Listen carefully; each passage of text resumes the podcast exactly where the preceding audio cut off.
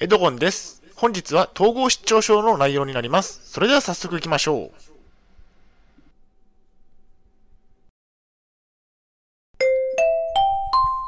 はい、H キャプチャンネルにようこそ。えー本日の内容ですが、えー精神疾患には趣味が重要。たくさんの趣味を持って日々を充実させようといった内容でお送りしたいと思います。前提条件としましては、現在私は統合失調症を患っています。精神病院に3年間入院をしていました。借金がありますね。大変申し訳ないですが、ポッドキャストの方は写真が見れないのでご了承ください。それではコンテンツですね。丸1番で、趣味は精神疾患には重要なことについて。丸2番では、趣味の一例について。最後に本日の行動プランと終わりにがあります。ではまず丸1番で、趣味は精神疾患には重要なことについて。えー趣味は重要ですね。精神疾患に限ったことではありませんが、趣味を持つと日々が充実してきます。何か一つでも良いので、趣味を見つけて夢中になることをお勧めしますね。えー、そうですね、精神疾患の方は、えー趣味を持つことで症状が和らぐ可能性があります。私は趣味を持つことで症状が軽減されたような気がしていますね。症状の軽減について。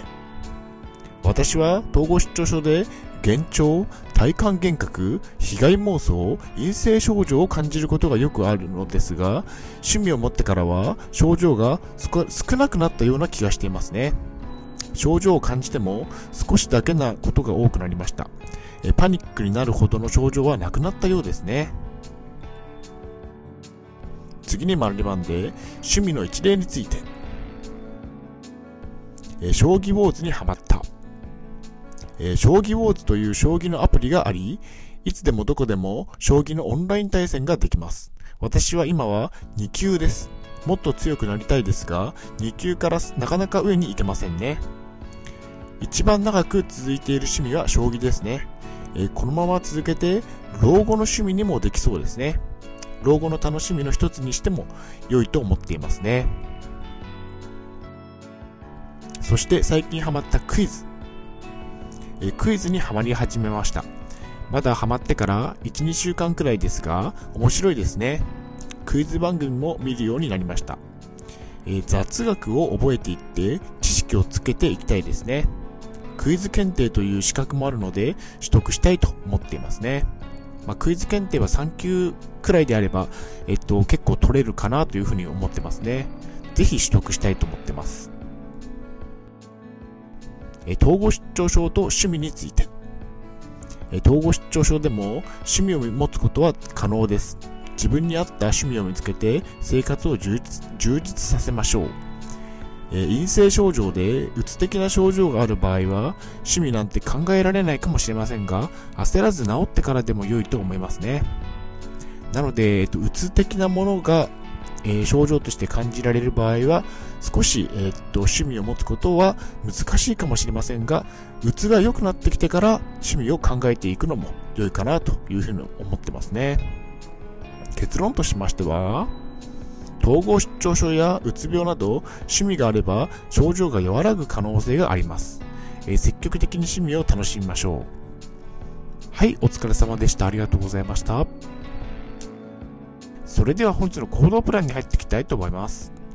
えー趣味を持ちましょう。上達する楽しさもあります。病気の症状の軽減も期待できるでしょう。趣味をたくさん持つことをお勧めします。休む時にはしっかり休んで趣味を楽しみましょう。まあ、仕事ばかりだと結構大変なので、えっと、趣味を持って、えっと、休日とか、えっと、休む時には休みましょうということですね。それでは本日の振り返りに入っていきたいと思います。本日は精神疾患には趣味が重要、たくさんの趣味を持ってし日々を充実させようといった内容でお送りしました。